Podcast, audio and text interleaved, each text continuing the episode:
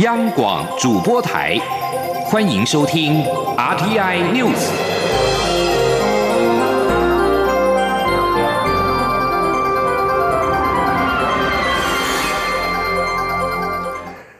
各位好，欢迎收听这节央广主播台提供给您的 RTI News，我是陈子华。今天是消防节，消防署在今天举办了一年一度的凤凰奖颁奖典礼。行政院长苏贞昌表示，消防人员为社会跟国家带来安全，政府一定会增加消防人员的人力跟机具。他并且承诺，五年将补足三千名的员额，也将尽力提高消防员的薪资。记者刘品希的报道。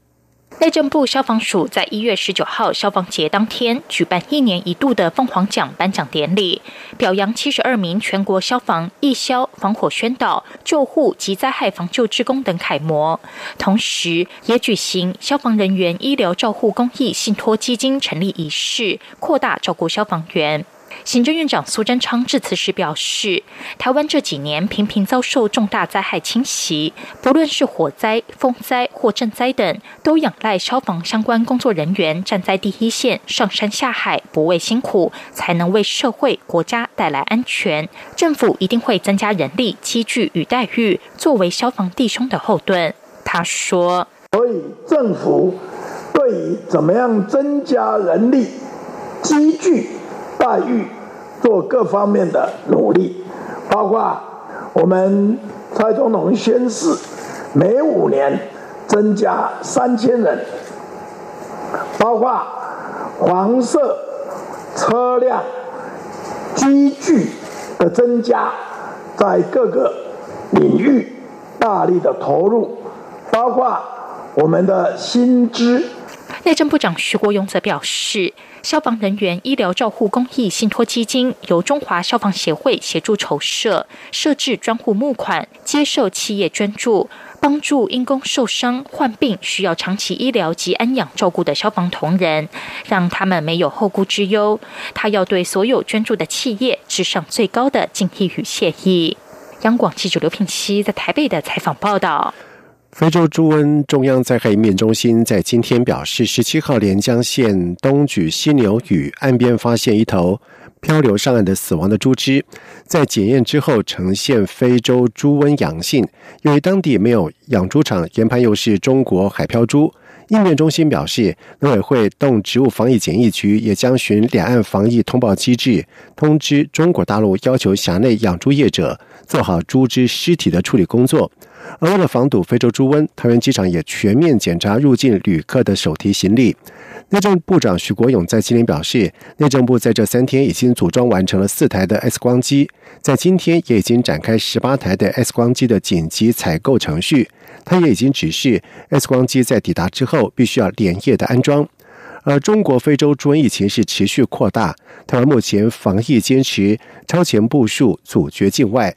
由于防疫宣导跟各项的措施密集，反在农历春节年前，让不少的台湾国内民众对猪肉食品忧虑。而农委会也在今天特别邀集了专家学者，共同挂保证，强调台湾国内猪肉安全无虞，民众可以放心购买食用。记者杨仁祥、陈林信宏的报道。根据中央畜产会台湾毛猪拍卖市场每日交易行情，这两天台湾国内猪肉价格每公斤约在新台币六十七元多至六十八元多之间，较平常时间稍有回跌。不过农委会强调，年前三个星期由于供应的肉品量较多，小跌一到三元是正常的现象。以过去五年来看，有四年都是这样的走势。由于中国非洲猪瘟疫情来势汹汹，蒙古国也出现疫情。成为亚洲第一个遭中国非洲猪瘟入侵的国家，台湾和中国仅台湾海峡之隔，防疫超前部署，但却反让国内民众忧心台湾猪肉的安全性。台湾冷冻肉品工业同业工会理事长陈国训说：“有客人让他叫我们拿出证明出来啊，所以不是非洲猪瘟啊，这个猪肉啊，台湾到目前为止啊，都还没有非洲猪瘟的这个仪器。”哪有这个非洲猪瘟的猪肉啊？所以啊，才有客户问说：啊，你的肉是不是来自金门？金门总共也只有一万一千头的猪，哪有可能会啊有肉再流到这个台湾来啊？所以根本是不可能的。就连金门日前出现的中国非洲猪瘟海漂死猪，也让民众误以为台湾的离岛金门已经成为疫区。由于资讯相当纷杂，农委会也赶紧在民众准备年货采买前的高峰，先举行记者会，邀集专家学者共同挂保证，强调台湾国内猪肉安全无虞，民众可以放心购买食用。农委会主委陈吉仲说：“我们对。”非洲猪的防疫非常有信心，我们绝对会做到百分之百的一个所有的防疫，让非洲猪不会进来国内。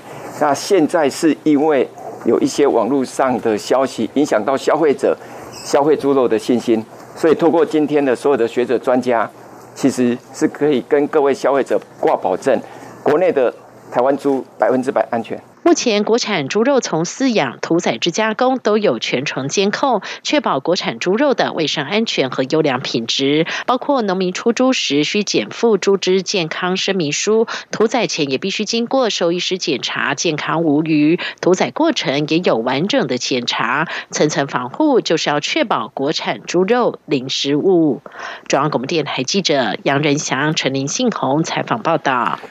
台北市长柯文哲在日前谈到美中台关系的时候，提出了强盗说，引发轩然大波。柯文哲在今天受访时表示，他只是在比喻一个状况，为何一定要对号入座？对于这番言论被质疑轻中，柯文哲则表示，他很清楚未来一年选举定会导向统独对立，要将它边缘化，所以他何必让大家贴标签？记者欧阳梦平的报道。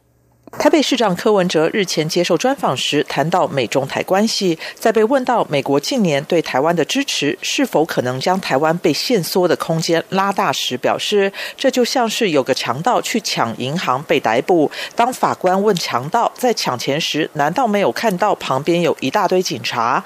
那个强盗说他有看到钱，没有看到警察。柯文哲并表示主持人的理论是对的，但忘记还有一个中国。柯文哲的这番言。论引发批评，前新北市长朱立伦也表示，乱比喻可能在两岸关系、国际事务上得罪朋友。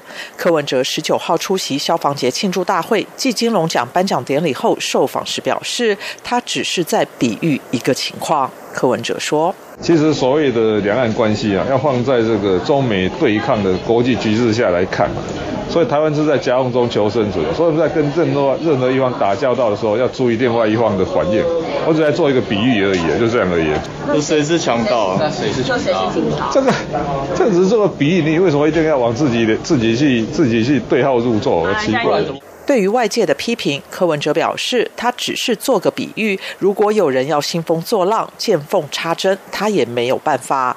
对于有人认为他的说法轻中，柯文哲说，他也非常清楚，在未来一年当中，台湾选举一定会导向统独对立，要将它边缘化，这是他们的基本战略逻辑。所以他何必让大家贴标签，自己去对号入座？至于是否受到中国方面的压力，柯文哲则说。中国现在根本不想理他。另外，柯文哲日前也提到，美国要台湾拿扁钻往前走，但扁钻还要自费，这是否代表他认为国防军备不必要？柯文哲表示，国防与经济是台湾求生存的最重要两项东西，但是国防经费要如何有效使用，就算要买扁钻，也要买顺手适用的。中央广播电台记者欧阳梦平在台北采访报道。五月天乐团吉手石头在十九号举行了新书《因为留不住》的签名会，而该书是他利用二零一七年五月天世界巡回演唱会一百二十场空档时的书写，内容是关于他对家人的牵挂，对于巡回不同城市以及生活当中所见所闻的观察。石头说。作家王定国以一种独特的视角看待人世间冷暖的写作风格，是他揣摩学习的对象。他还有很大努力学习的空间。记者江昭伦的报道。身为五月天的一份子，石头是许多人的偶像，但私底下的他其实有很不一样的面相。上一本摄影图文书《末日备忘录》就可以感受到石头对文字创作的敏感度。新书因为留不住，则是更贴近他内心世界的散文创作。因为留不住，是石头从二零一七年五月天展开人生无限公司巡回演唱会时就定下的写作目标。利用一百二十场演唱会的彩排空档，写下自己的观察。石头说：“演唱会就像梦幻泡影，当下的灿烂一结束就消失了，就好像人生一样很奇特，但好像最后什么也留不住，因此他才会想到用文字留下一些对生活与周遭人事物的感想。石头的字里行间谈的都是与时间永恒主题有关，并从造访城市中的样貌与文化景点中触动他写作的灵感。他还写了许多对妻儿的思念与牵挂，特别感动人心。新书同时收录他的小说创作，感受到石头对于创作的欲望。石头说，他平时喜欢看老庄的书，爱好读古词。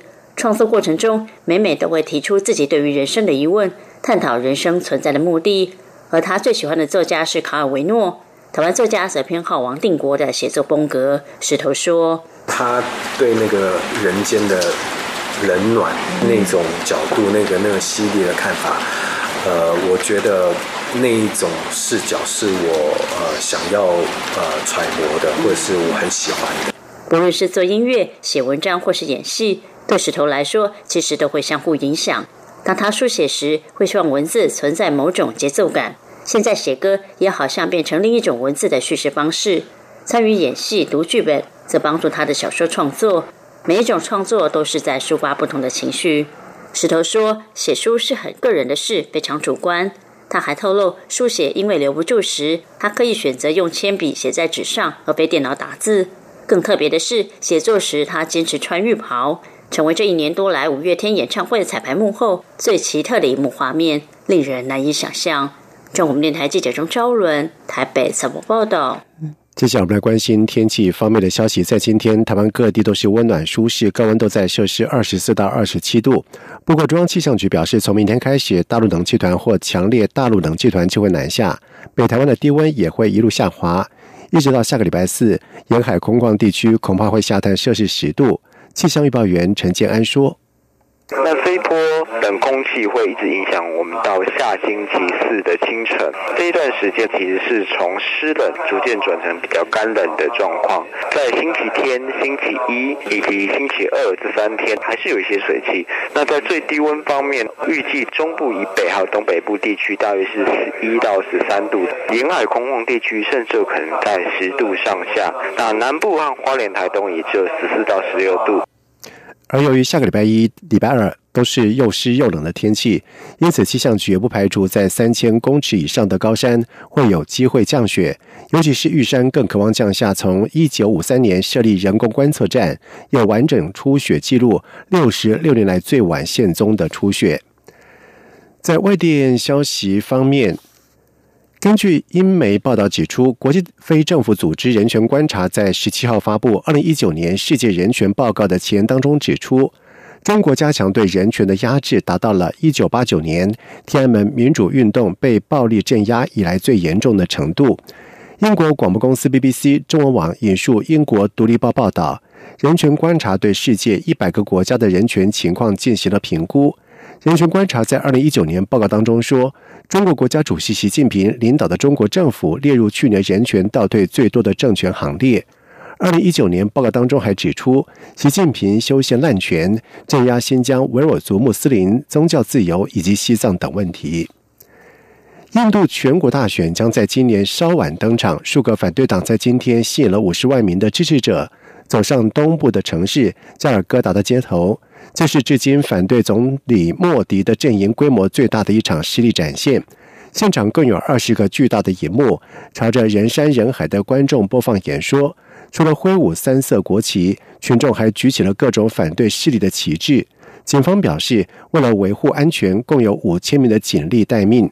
而经常批评莫迪的西孟加拉省省长班纳奇在巨大的讲台上说：“莫迪政府已经过了保存期限。”而这次集会是由。班纳吉主导的地方政府办理，他们先前曾经指与会人数将达四百万人，但是加尔各答警长库马表示出席人数为五十万人。